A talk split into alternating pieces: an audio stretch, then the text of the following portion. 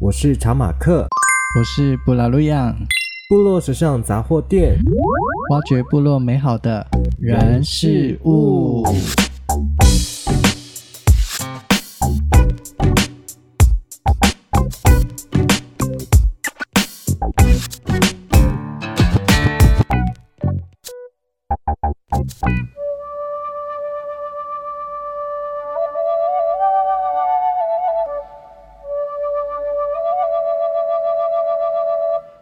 月十五日是南河村白鹿跟高见部落的收获季。过去收获季马萨鲁的时间，大部分是在小米收获之后，约莫在中秋节后，在结束了农忙的工作，大家可以聚在一起庆祝今年小米的丰收。但在经过部落会议讨论过后，一般将收获季马萨鲁时间定为八月中旬。目前正季皆是排定在国历八月十五日当天。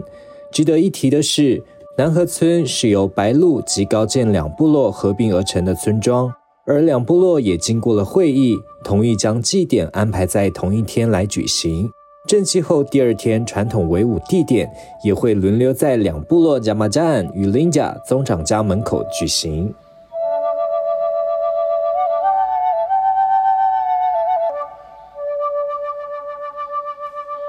庆祝收获的丰收祭仪马萨鲁，原来的意思称作为跨越、超过的意思，而一年一次的祭仪也就代表着一年的跨越。而马萨鲁举办的时间，诚如刚刚所提到的，是在小米收获后举办的祭典，在中文字面上来说为小米收获祭。除了是庆祝小米收获，同时也会在祭典期间举办族人共享共荣的传统活动。或许你们会认为好像是欢乐的祭仪，其实在过程中是非常严肃及神圣的仪式。马萨鲁的小米收获祭，除了是与族人共享的时刻。更会将这些丰收的作物回祭给祖灵，也祈求来年部落的农作物得以丰收。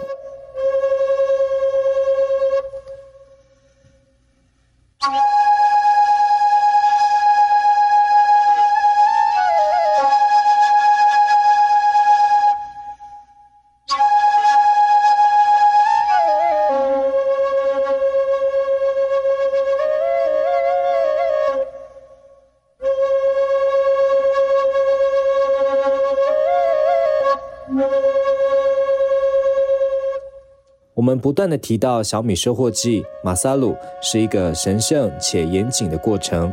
的确，依照白鹿部落的祭仪过程中，主要可以分为三个部分。第一阶段是祭仪准备仪式，在这个阶段，主要是在于进行播种祈福仪式。在正祭的前一个月，也就是七月十五日，五大家族的核心成员会准备务农工具。先在祭场拔草整理，经过灵媒的祈福仪式，将新的小米种或芋头等作物种子种到土里面，并向祖灵祈求明年丰收。而后就会在举行正祭的前一周，陆续由灵媒进行告知、请成祖灵的仪式。第二阶段为祭仪献祭仪式。在这期间，大部分是落在正祭的前三天，也包含了正祭当天，主要是收获献祭及正祭的准备期。像是族人就会利用这些时间，带着部落青年男子或少年去山上准备正祭当天的巴布利瓦送青柴仪式，一直到正祭当天太阳出来的时候，会有灵媒带领部落族人在祖灵屋前进行祈福感恩仪式。并告知一年一度的马萨鲁小米收获季庆祝的开始。接下来，灵媒布林奥会走到部落的每一户，并进行祈福仪式。仪式结束后，族人也会回赠吉纳夫以表示感谢。祭祀仪式结束后，就是族人共享共乐的时刻。这个时候呢，就会有许多的活动，像是妇女头顶负重的木鼓，男子负重兹曼伊纳祖纳祖。射箭、banana、腕力、马达德格德格及买薯、捣小米等传统竞技活动。活动结束完呢，也就是来到了传统的送情柴巴布利瓦仪式，也就是青年男子向部落女子表达心意的时候。大家可能会好奇，为什么要送情柴呢？这就要回应到我们过去传统的生活，木柴在每一家每一户扮演了重要的角色。像是族人在煮食时，就会需要大量的木材来生火，同时呢，也会用烧柴来维系石板家屋的气息。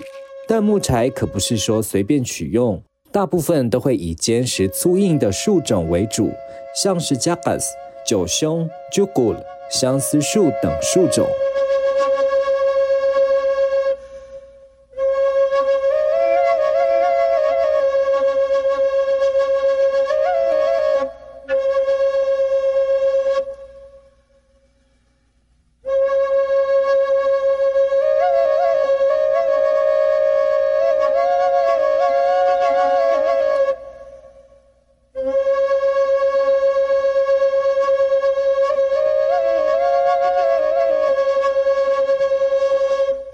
一般情柴主要是由六到八根的木头，经过三节捆绑而成，又可以分 Vinavan 长把情柴及 Sinumus 短把情柴，而收到情柴的女方就会以一条 ginavu 作为回礼。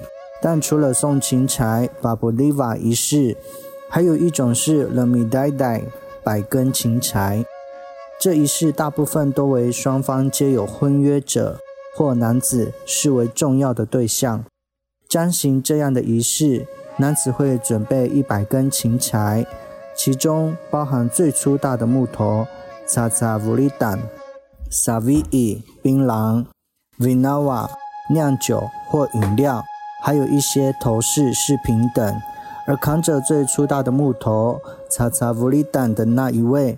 他会负责走在队伍的最前面，一路扛到女方家门口。当然，送情柴巴布利瓦仪式是男子对女子表示心意的时刻，而这样的心意也包含了对于有好感的女生，或者表示双方家庭友好的一种礼尚往来的表现仪式。但这一次在填调的过程中，发现其实每个部落仪式也会因为生活环境而有所不同，像是这一次参与古楼部落的收获祭仪送情柴巴布利瓦仪式，了解到了一个不一样的故事。这一次参与古楼巴布利瓦活动祭山那边的爱情故事市集，知道了排湾族巴布利瓦最浪漫贴心的事情。齐老说。在排湾族的传统文化里，排湾族的男子会在凌晨三点半的时候送 Liva 到喜欢的女孩子家门前，女方收到后会以水回礼。大家可能会好奇，为何以水回礼呢？是因为以前水是取得非常不易的资源。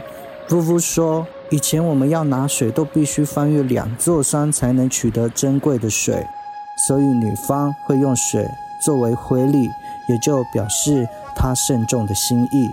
不禁要说，水就如我们珍贵的情谊，延绵流长啊。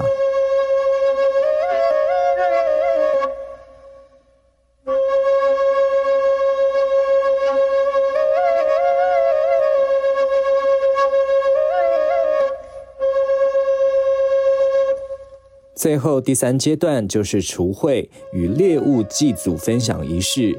这个仪式呢，象征着重新开始与萌芽的意义，用意就在于除去祭典期间恐有不洁之举所招致的不净事物，并经过祈福展开新的一年。仪式结束之后，才可以进行外出工作及狩猎。在过去白鹿老部落时期，每一家族多半有自己的传统领域狩猎区。但会有一处禁地，不许任何人在里头狩猎或从事其他工作。这个地方正是所谓让动物休养生息的场域。只有在收获祭仪后举行马瓦松结束后，部落猎人或勇士才能前往特定狩猎区狩猎。吉努南如果猎到了山猪、山羌、山羊及水鹿后，就会交给祭场进行祭祖与分享。mana sumpaday. Pasod yung dami mo na at sa sinuna sunayway mo dahil na namin na ito mo pa at na salo. Ila ay sa sa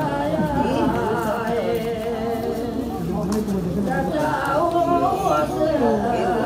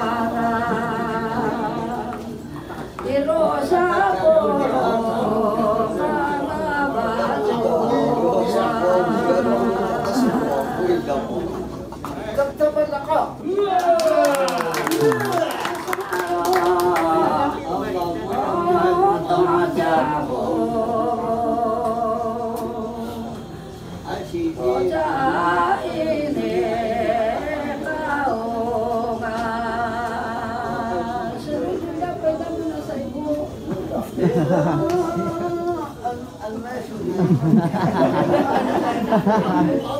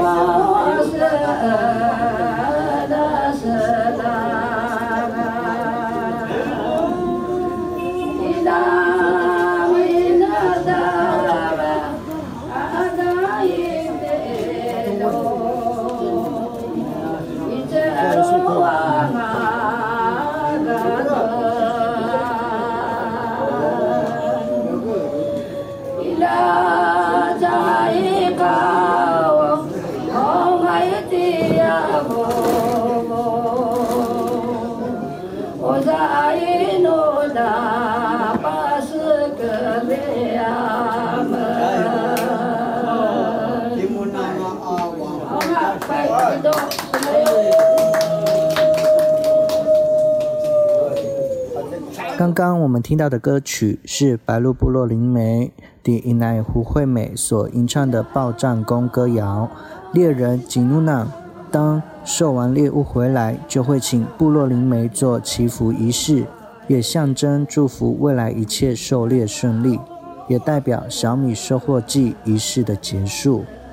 值得一提的是，在这一次的节目采访中，我们邀请到了部落猎人吉努娜。阿买冉阿冉王长志也是南河英雄会及来义山狩猎协会的成员。他说，灵媒祭祀中对于排湾族常猎之四大动物山羌、山猪、山羊、雪鹿等，也有特别的称呼。哦，比寮湾的雪鹿为什么叫鹿嘎这样？就是因为它是很很深山的。我们原住民都是像布林奥在这里啊，嘛能不能唱歌。什么来的？就是唱唱你的战功的时候，我们都是以水路是卢嘎段，卢嘎段，哎，我为是个特征了呢。啊，山羊是鲁鲁丹阿山，嗯，鲁丹阿山就是因为他通常都很喜欢那个峭壁，嗯嗯，峭壁悬崖边边这样，所以才叫做鲁鲁丹阿山。嗯，呃，山羌叫古里赞了，那都有点黄黄的。哦，对对，古里赞那个就是黄色的嘛，古里赞的嘛，对对。所以那个祭词，嗯，对对对，我们唱歌唱藏功就是以这个四个名字，我刚刚讲的那四个名来来唱。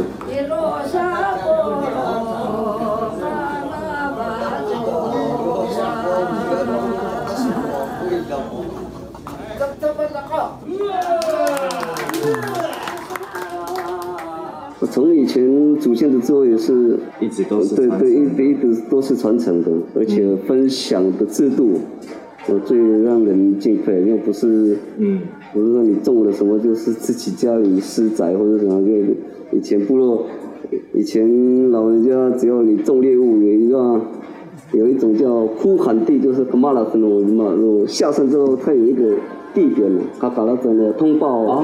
哦哦，那个主人就。往上冲去迎接那个猎人，把猎物带到部落里面，大家一起做分享。男孩子男丁就会往那边那跑的，赶快去迎接那个迎接那个猎人，把猎物帮忙带到部落一起做分享。嗯，所以猎人从以前都是被部落被赞颂的的一员啊。嗯。然后齐鲁南呢，哇，那个哇那个呃，给让让齐鲁南呃。把人都是听到那里，那你们家自己就有自己那个呃猎人的象征啊。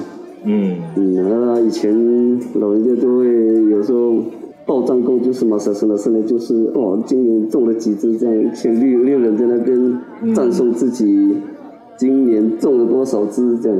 那个不能乱报啊，因为大家都知道你都种几只了，对对对对对，因为大家都会。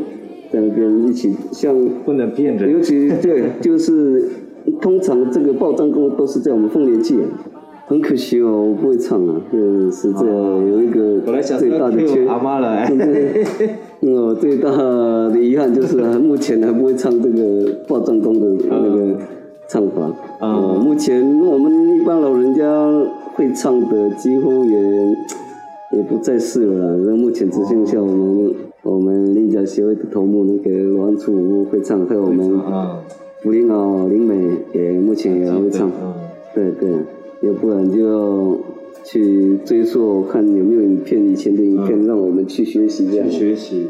最后想跟大家分享的是，二零一七年来义乡通过成立了合法的狩猎协会与南河英雄会，除了是让狩猎回归部落自主管理。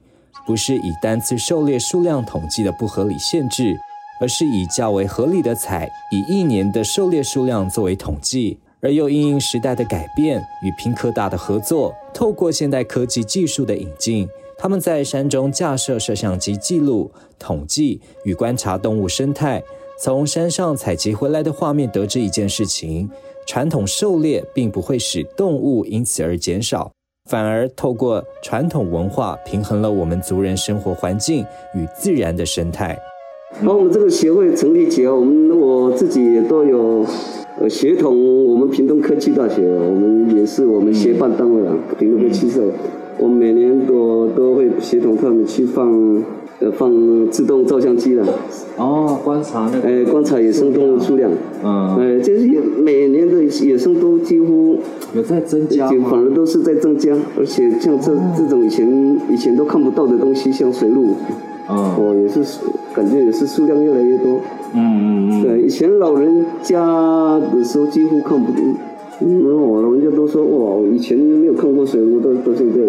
那就开始都，因为我们都会种啊，我，怎么呃，就是我们到现目前都，我们都可以看到好几只水鹿下山，对。哦，真的哦。啊，以前老人家几乎很少很少种，嗯，也可能以前我们老人家都是在山上啊，可能所以野生动物的路径都被我们祖先给挡起来了，不敢往往浅山跑了，对，对，都是在山上啊，而且这个。